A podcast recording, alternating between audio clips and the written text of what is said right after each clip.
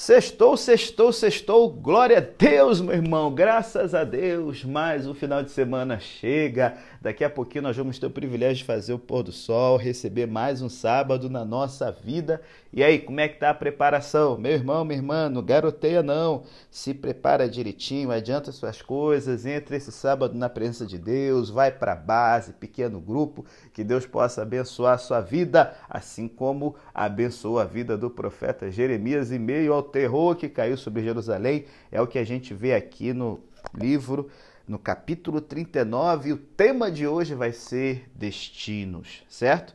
Então, partiu? Infelizmente, aqui novamente o rei Zedequias é o foco do capítulo 39. E a gente vê que, assim como Jeremias havia predito, o rei Zedequias caiu. Ele tentou fugir, mas foi capturado.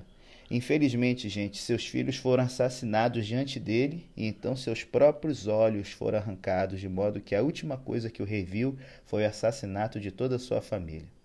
A seguir, Zedequias e todos menos alguns dos mais pobres de Judá foram levados em cativeiro com a fumaça de Jerusalém em chamas erguendo-se por trás deles.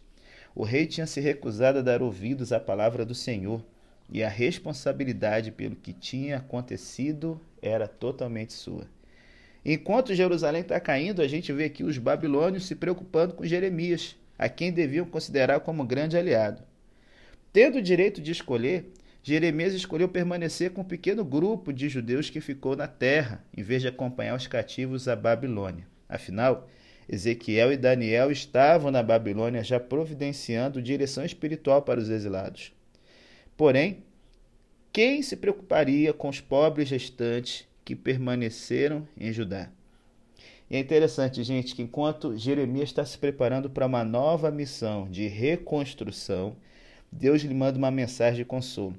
Ebed-Meleque, que anteriormente tinha salvado o profeta, foi informado de que, embora a cidade estivesse aí em meio à destruição, ele seria salvo, porque havia confiado no Senhor.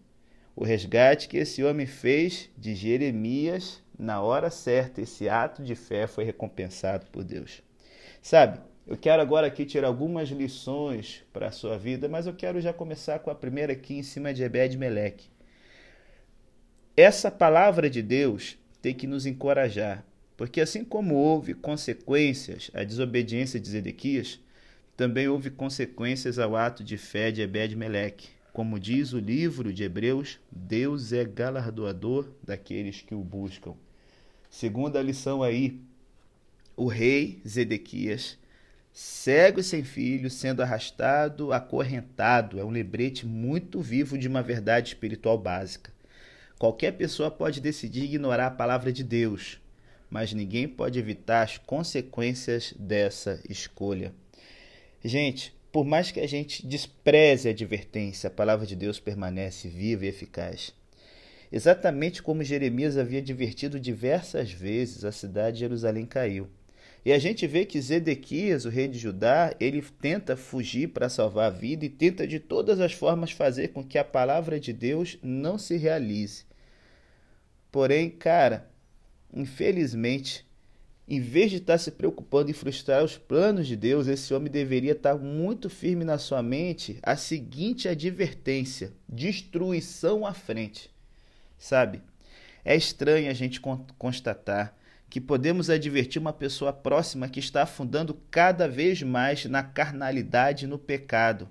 E a gente, né, às vezes pode falar assim: cuidado, as consequências são terríveis, meu brother, minha sister, para de virar uma amostra grátis, para de se afundar aí na mentira, na pornografia, numa vida centrada em você mesma. Coisas horríveis vão te acontecer se você continuar nessa vibe. E ainda assim, a pessoa continua a agir da mesma forma. Então, quando as consequências chegam, é tarde demais. A única coisa que resta, assim como foi para Zedequias, é a lembrança assombrada da advertência das pessoas que temem a Deus e que se preocuparam com ela em algum momento. Terceira lição: os pobres que haviam sido escravizados pelos, né, pela elite ali de Judá, pelo pessoal de Jerusalém, e haviam sido até, sabe, humilhados, cara, foram soltos para pensar que agora eu tenho uma vida plena para depois serem capturados de novo.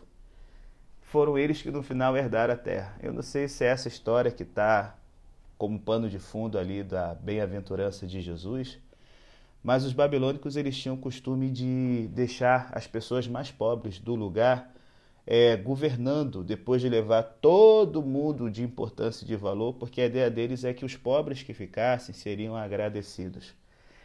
Sabe, gente, muitas vezes a gente acha que não vale a pena perseverar, que a palavra de Deus não vai se cumprir, mas Deus, ele zela e vela pela sua palavra. E aí eu fecho aqui o áudio da gente hoje falando da diferença de destinos. Que diferença há entre o destino de Jeremias e o de Zedequias? Jeremias foi libertado, Zedequias encarcerado.